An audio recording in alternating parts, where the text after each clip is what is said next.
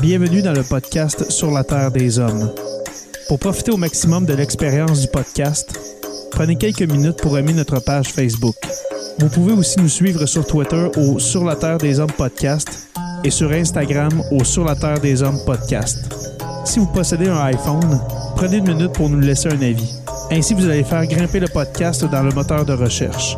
Finalement, si vous voulez encourager Sur la Terre des Hommes et obtenir des épisodes exclusifs, vous pouvez contribuer monétairement sur la plateforme patreon.com. P-A-T-R-E-O-N.com. Recherchez sur la Terre des Hommes et pour seulement 2 par mois, vous y aurez droit. Le podcast peut désormais débuter. Bienvenue sur la Terre des Hommes.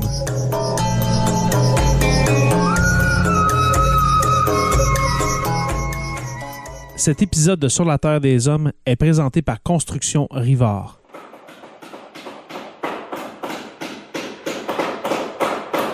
La rénovation et la construction, ça passe par la science du bâtiment et de vraies maisons éco-énergétiques. Un des seuls en Abitibi-Témiscamingue qui construit des maisons Novo Climat et Prénet Zéro. De la fondation à la finition d'escalier, ils font tout. Construction avec un S rivard.com ou contactez-les au 819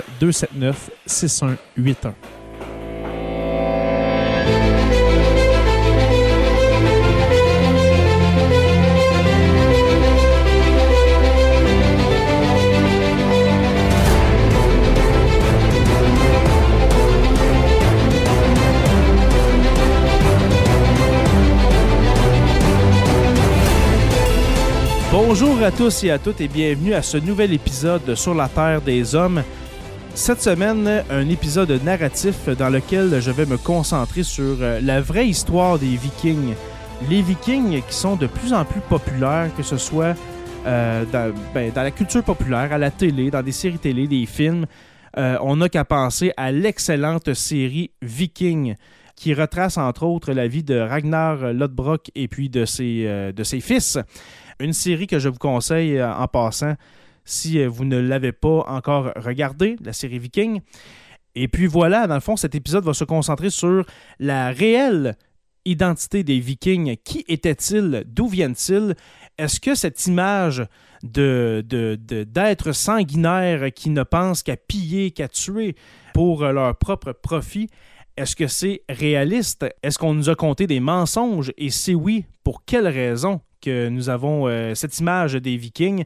Alors, euh, c'est dans cet épisode que vous le découvrirez. Alors, euh, c'est parti pour ce nouvel épisode sur l'identité des Vikings. C'est parti.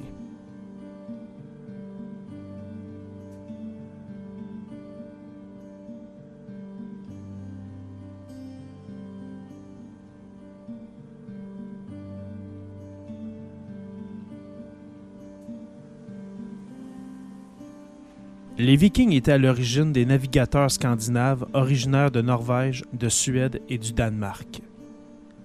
Leurs raids et colonies eurent un impact significatif sur différentes cultures en Europe. Leur influence s'étendit jusqu'aux régions méditerranéennes autour de 790 à 1100. Tous les Vikings étaient scandinaves, mais les Scandinaves n'étaient pas tous des Vikings.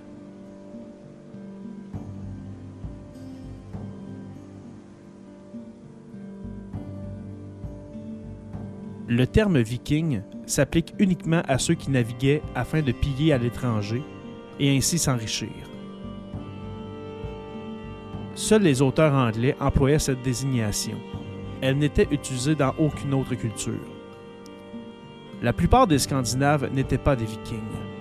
Ceux qui commerçaient avec d'autres peuples étaient connus sous le nom de Normands, hommes du Nord, ou d'autres termes désignant leurs origines.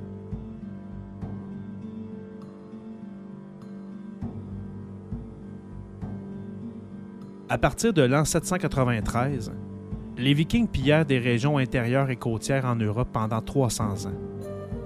Ils firent du commerce jusqu'aux confins de l'Empire byzantin à l'est et servirent même dans la garde varangienne de l'empereur byzantin.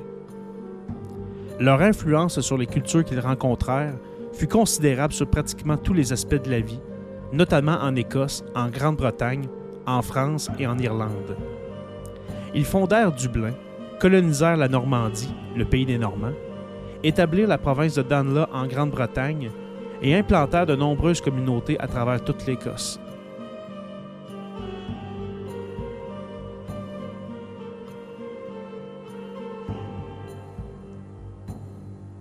Leurs colonies en Islande et au Groenland permirent de répandre la culture scandinave jusqu'en Atlantique Nord, une position idéale pour le développement de l'exploration et de la colonisation. Les Vikings furent les premiers Européens à voyager jusqu'en Amérique du Nord et à y établir des communautés. L'Anse aux Meadows, sur l'île canadienne de Terre-Neuve, fut reconnue comme l'une des premières colonies vikings. Certains continuent néanmoins de débattre sur la question de savoir si certains sites allant du Maine à Rhode Island, et même plus au sud, sont des colonies vikings ou la preuve de leur passage en Amérique du Nord.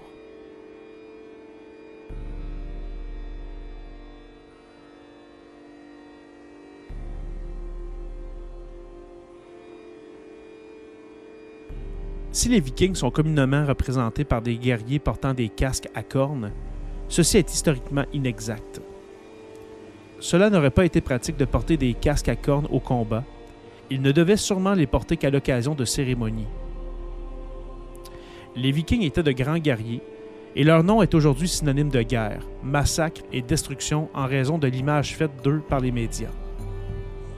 Toutefois, la culture scandinave était en réalité très développée les raids vikings ne constituent qu'un aspect de cette civilisation.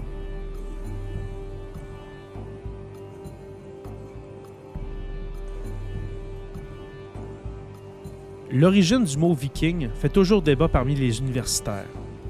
Le professeur Kenneth W. Arl fait partie de ceux qui ont une approche traditionnelle, affirmant que le terme viking provient du norrois vik, signifiant baie ou petit fjord, là où les pirates attaquent les bateaux des marchands. Le philologue Henry Sweet affirme que le mot est dérivé du vieux norrois pour pirate.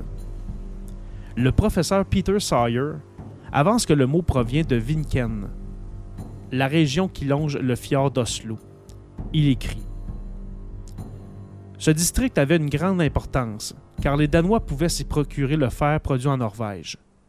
Si le mot viking se référait à l'origine aux habitants de Vinken, ce qui est très probable, cela expliquerait pourquoi seuls les Anglais désignaient les pirates scandinaves par vikings.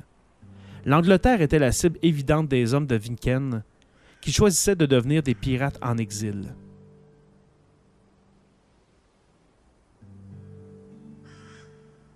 Le professeur Sawyer souligne que toutes les autres cultures utilisaient des noms différents pour désigner ces individus, mais aucune autre les appelait vikings. Les archives irlandaises parlent de païens ou seulement d'étrangers. Les Français les appelaient les Normands, les Slaves les dénommaient les Russes, qui donna son nom à la Russie, et les Allemands les connaissaient sous le nom d'Ashmen, en référence à leur utilisation du bois de frêne pour leurs bateaux.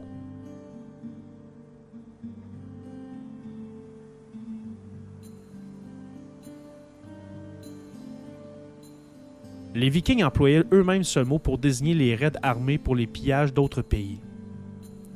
L'expression provenant du vieux norrois Fara i Viking, partir en expédition, ne signifiait pas partir en mer pour le commerce.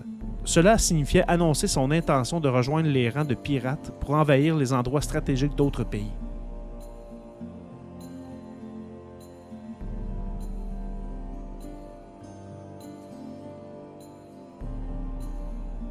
La culture viking était scandinave. La société étant divisée en trois classes sociales les jarls, l'aristocratie, les carls, la classe inférieure, et les tralls, les esclaves. Les carls pouvaient monter dans l'échelle sociale, mais pas les tralls. L'esclavage étant très répandu à travers le territoire scandinave et est considéré comme la principale raison expliquant les raids vikings dans d'autres pays. Dans la culture scandinave viking, les femmes avaient davantage de liberté que dans bien d'autres. Elles pouvaient hériter de biens, choisir où et comment vivre leur vie si elles n'avaient pas de mari, se représenter elles-mêmes pour des affaires juridiques et avoir leur propre commerce, des brasseries, tavernes, échoppes et fermes. Les prophétesses de la déesse Freya ou du dieu Odin étaient des femmes. Elles interprétaient les messages des dieux pour le peuple. aucun homme ne faisait partie des chefs religieux.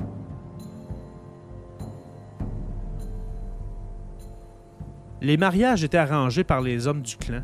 Ni la femme ni l'homme ne pouvaient choisir son partenaire. Les habits et bijoux des femmes ressemblaient à ceux des hommes appartenant à la même classe sociale. Aucun des deux ne portait de boucles d'oreilles, symbole d'affection à des races inférieures. Les femmes devaient élever les enfants et s'occuper du foyer, mais les hommes préparaient à manger pour la famille tout comme les femmes.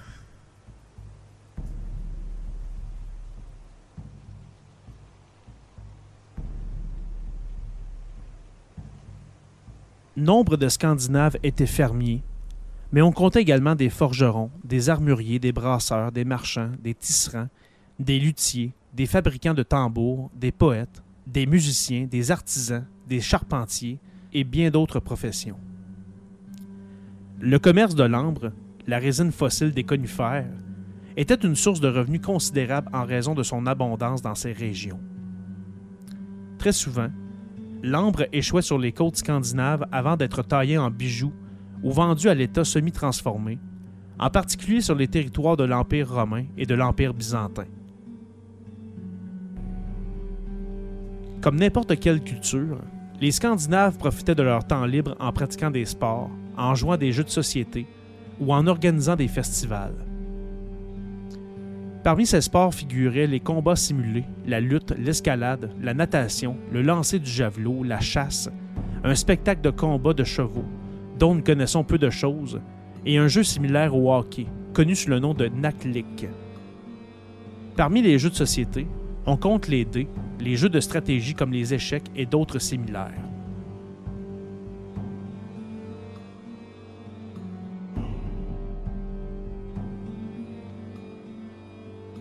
Contrairement à l'image faite habituellement des Vikings, sauvages et sales, c'était en réalité un peuple raffiné qui apportait une grande attention à l'hygiène et à l'apparence. Une fois que le commerce fut établi avec des pays de l'Est, les Jarls vikings avaient pour habitude de porter de la soie et des bijoux de valeur. Leurs cheveux étaient tressés, ils étaient soignés, portaient de belles capes et des colliers, brassards et bracelets conçus avec soin.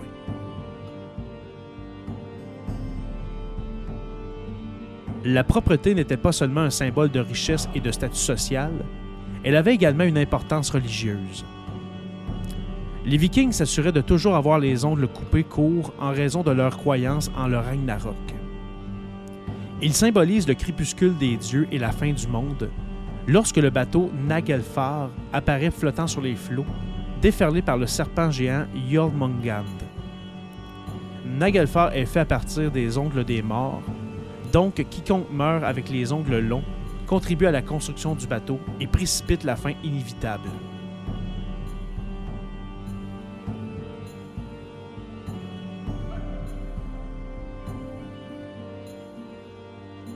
Si la fin du monde fut prédestinée, il est toujours possible de l'empêcher.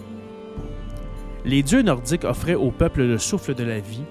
Chaque individu devait se montrer digne de ce cadeau. Ces dieux sont apparus en Scandinavie en même temps que les migrations germaniques, soit vers le début de l'âge de bronze, vers 2300 à 1200 avant Jésus-Christ.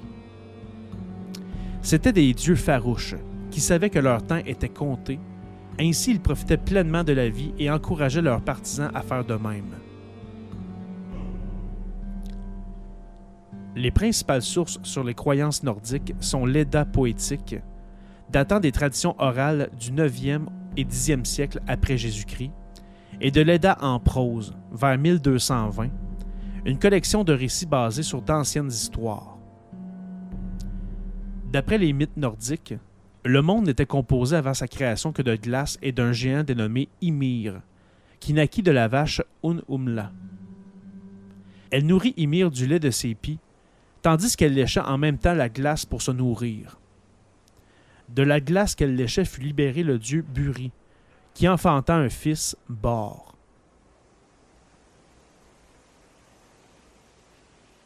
Bor se maria avec Besla, fille du géant de glace Boltron, et de cette union naquirent les dieux Odin, Vili et Vé. Ensemble, ces derniers tuèrent Ymir et se servirent de sa dépouille pour bâtir le monde. Ask et Embla devinrent les premiers êtres humains, ce n'est que lorsqu'Odin leur insuffla la vie qu'ils obtinrent forme et esprit.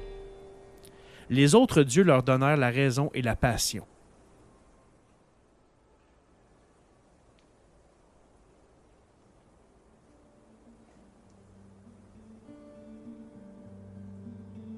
Le monde créé par les dieux était représenté par un arbre gigantesque, connu sous le nom d'Yggdrasil, qui comportait neuf royaumes. Les plus réputés d'entre eux sont Midgard, le royaume des hommes, Asgard, le royaume des dieux, Alfhem, le royaume des elfes, et Nilfheim, le royaume des morts, situé en dessous de Midgard. Les femmes héroïques, en particulier celles mortes en couche, se rendaient dans la halle de Frigg à Asgard où elle passait l'éternité auprès de la femme d'Odin, tandis que les hommes morts au combat se rendaient dans la halle d'Odin à Valhalla. Le monde entier fut établi selon les principes d'ordre d'Odin et des autres dieux après leur victoire contre les géants de glace. Ces derniers vivaient dans leur royaume, Jotunheim, mais ils constituaient une menace permanente pour Asgard et Midgard. Un jour viendra le jour de la destruction et le chaos se répandra partout. Il s'agit du Ragnarok, le crépuscule des dieux.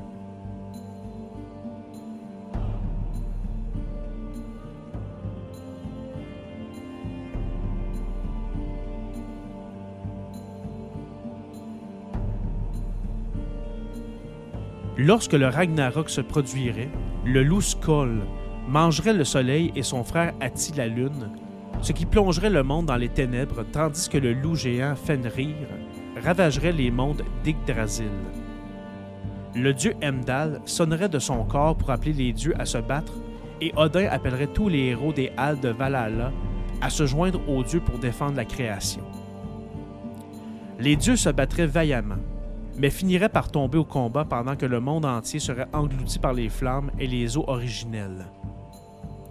Si cela aurait pour conséquence la fin du monde, ce ne serait cependant pas la fin de la vie.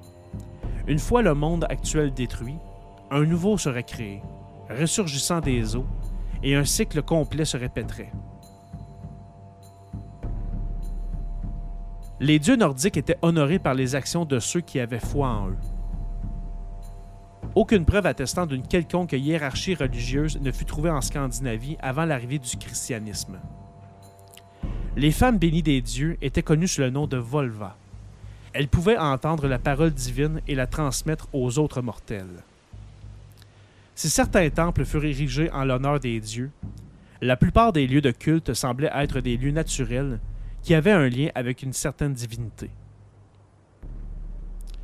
Les récits sur les dieux, la création et le Ragnarok furent à l'origine transmis oralement, ce n'est que bien plus tard qu'ils furent consignés par le poète historien islandais Snorri Sturluson, qui vécut entre 1179 et 1241.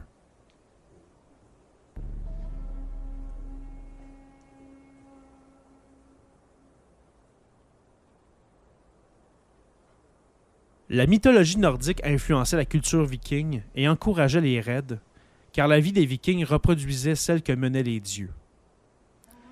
De braves guerriers partaient combattre des forces considérées comme chaotiques et dangereuses. Du point de vue des Vikings, les croyances européennes et méditerranéennes auraient été considérées comme absurdes et dangereuses. La foi en un seul Dieu et son Fils, le Sauveur, la nécessité d'avoir des prêtres, des églises, des nonnes, des livres et des règles à respecter. Rien dans l'enseignement chrétien ne faisait écho à l'idéologie nordique. Dès que les Scandinaves maîtrisèrent l'art de la construction navale et devinrent pirates, ils n'eurent aucune pitié pour les communautés chrétiennes qu'ils rencontrèrent. Cependant, parmi les premiers colons scandinaves à l'étranger, beaucoup d'entre eux adoptèrent la nouvelle foi.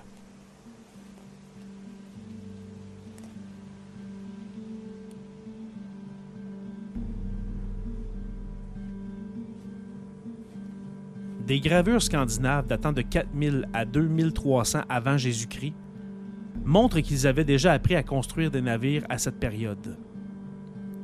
Ces petites embarcations étaient dirigées avec des rames, elles n'avaient pas de quilles et auraient été bien trop périlleuses pour de longs trajets. Néanmoins, Des preuves attestent de l'existence de tels trajets. La construction navale ne dépassa le stade des petits ferries qu'autour de 300 à 200 avant Jésus-Christ et ne se développa pas avant les interactions avec les commerçants romains et les marchands celtes et germaniques grâce à la technologie romaine vers 200 et 400 après Jésus-Christ. Le premier navire capable de naviguer facilement en mer est connu sous le nom de bateau de Nidam, provenant du Danemark. Il fut construit vers 350 à 400 après Jésus-Christ, bien qu'il ne possède aucune voile. Cependant, bien avant le développement de la quille ou de la voile, un certain nombre de commerçants scandinaves établirent des communautés permanentes en Europe et s'assimilèrent à la culture chrétienne, oubliant les récits sur les dieux nordiques et leurs anciennes pratiques religieuses. Le professeur rapporte qu'en 625 après Jésus-Christ, les parents scandinaves dans les pays germaniques occidentaux s'étaient convertis au christianisme et avaient commencé à oublier leurs histoires. Entre 650 et 700 après Jésus-Christ, de nouvelles cultures émergèrent en Angleterre, chez les Francs et en Frise, ce qui conduisit à une séparation entre la Scandinavie et les nouveaux États formés suite à la chute de l'Empire romain.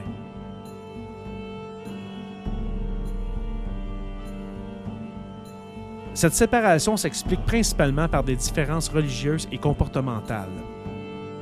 Le Dieu chrétien était supposé être omnipotent, omniscient et omniprésent une conception qui s'éloignait énormément des dieux nordiques, qui, comme les autres religions païennes, avaient chacune leur propre domaine d'expertise, leur propre vie et leurs propres préoccupations, et dont les actions expliquaient le monde observable, contrairement aux dieux chrétiens. Pour les Vikings, l'univers était composé de dieux, d'esprits et de forces surnaturelles qui créaient un monde riche en aventures et en défis. Chez les chrétiens, une seule divinité dirigeait un monde plein de péchés. Cette différence de point de vue influença l'attitude des Vikings vis-à-vis des chrétiens lors de leur raid.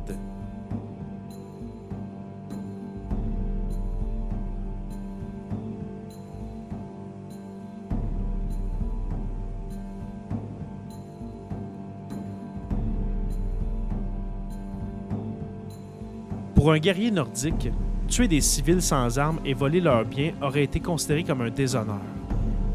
C'est pourtant ce que les Vikings firent entre 793 et 1100. Ils justifiaient leurs actes par le fait que ceux qu'ils pillaient n'étaient pas des Scandinaves. Ils n'avaient pas les mêmes croyances, donc les règles de la société viking ne s'appliquaient pas à eux. Lorsque les Vikings arrivèrent en Grande-Bretagne et saccagèrent le prieuré de Lindisfarne en 793, ils y assassinèrent tous les moines et emportèrent tous les objets de valeur. Si les victimes avaient été scandinaves, cela aurait été considéré comme un crime grave, mais en l'occurrence, les moines n'étaient pas des obstacles à l'acquisition de richesses. De plus, il était tout à fait clair que le Dieu chrétien n'avait aucun pouvoir pour défendre son peuple s'il pouvait être tué si facilement au sein de son propre lieu de culte.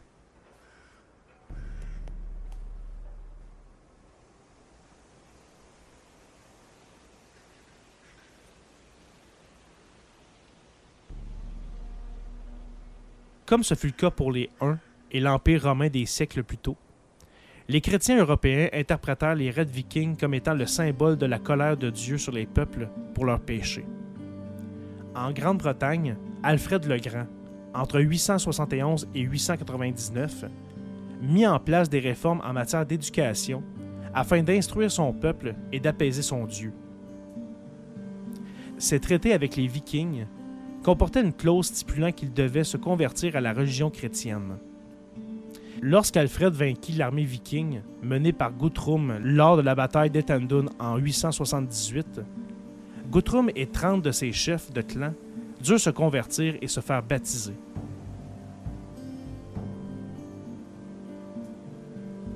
En France, Charlemagne adopta une solution bien plus radicale en tentant de convertir les Scandinaves au christianisme de force au moyen de campagnes militaires. Celles-ci eurent pour conséquence la destruction de sites sacrés des croyances nordiques et l'instauration du christianisme comme foi ennemie d'un peuple hostile. les actions de Charlemagne expliqueraient la brutalité des raids vikings selon de nombreux historiens. Cependant, cette vision ne prend pas en considération les raids menés en Grande-Bretagne et Irlande entre 793 et 800. Il ne fait aucun doute que les guerres saintes évangéliques de Charlemagne n'ont guère encouragé les Scandinaves à accepter le christianisme. Elles n'ont fait qu'accroître l'animosité et la division.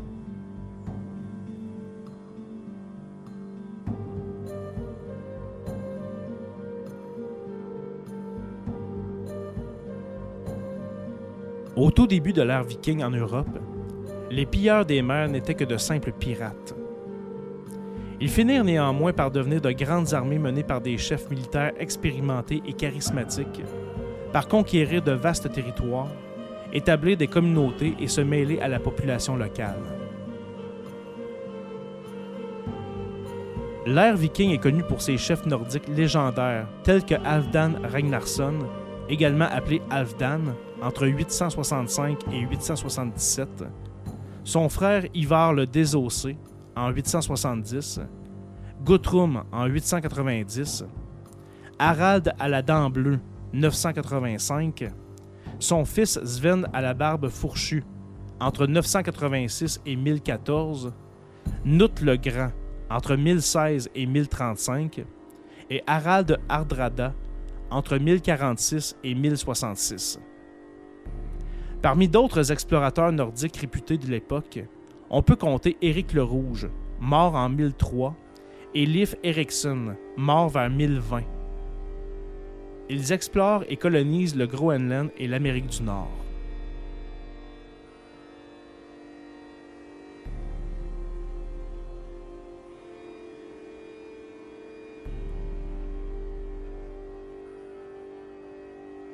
Les Vikings ne furent jamais vaincus en masse au combat, et aucun affrontement unique ne mit un terme à l'ère viking. La plupart des universitaires s'accordent à dire que 1066 marque la date de fin de l'ère viking, lorsque Harald Hardrada fut tué lors de la bataille de Stamford Bridge. Cependant, d'autres raids vikings se produisirent par la suite. Nombre de facteurs ont contribué à marquer la fin de l'ère viking, mais aucun n'est sûrement aussi significatif que la christianisation de la Scandinavie au 10e et 11e siècle. La religion nordique fut la dernière des grandes croyances païennes à se convertir au christianisme, et à partir de ce moment-là, la nouvelle foi n'inspirait plus à devenir viking. Les vikings ont influencé la culture de chaque nation rencontrée sur bien des aspects, allant de l'architecture au langage, des infrastructures à la poésie, au nom de lieux, des réformes militaires à l'alimentation et aux vêtements, et certainement ce qui concerne la guerre et la construction navale. Fréquemment dépeint par les écrivains médiévaux comme une bande de maraudeurs barbares et meurtriers, les Vikings sont réimaginés comme des sauvages nobles au début du 20e siècle, et c'est souvent ainsi qu'ils sont représentés aujourd'hui. Les Vikings n'étaient pourtant aucun des deux.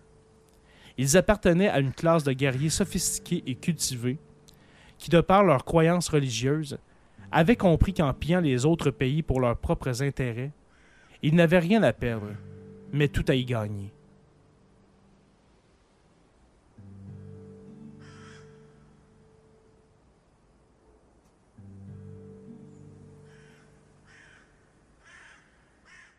Alors voilà ce qui conclut cet épisode euh, du Moyen Âge et plus particulièrement sur euh, l'histoire des Vikings.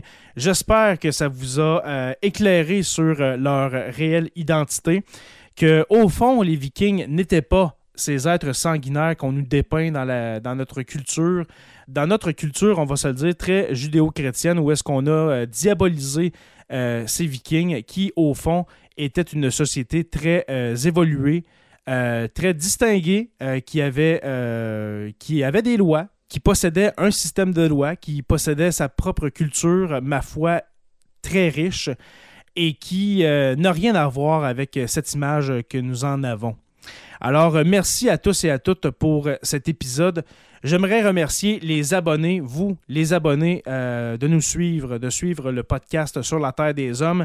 Je vous rappelle que nous sommes disponibles sur Apple Podcasts, Spotify, Google Podcasts et YouTube au Sur la Terre des Hommes podcast. Je vous invite en passant à aller vous abonner pour euh, peut-être une fois de temps en temps euh, écouter ou voir un épisode de Sur la Terre des Hommes sur YouTube. Merci à nos patrons, les curieux, stagiaires, historiens, érudits, nos orateurs, nos commanditaires, oui, nos collabos. Construction avec un S, Rivard de Rouen-Noranda, et puis le miel Habitémis, le meilleur miel de Scandinavie, hein, faut-il le rappeler. Pour rejoindre les membres Patreon, c'est très facile. Visitez le patreon.com barre oblique SLTDH. Je vous invite à rejoindre la page Facebook Sur la Terre des Hommes podcast et Sur la Terre des Hommes la communauté pour venir discuter avec nous. Je vous invite également à visiter notre site web sur la terre des hommes podcast.ca pour retrouver tous nos épisodes.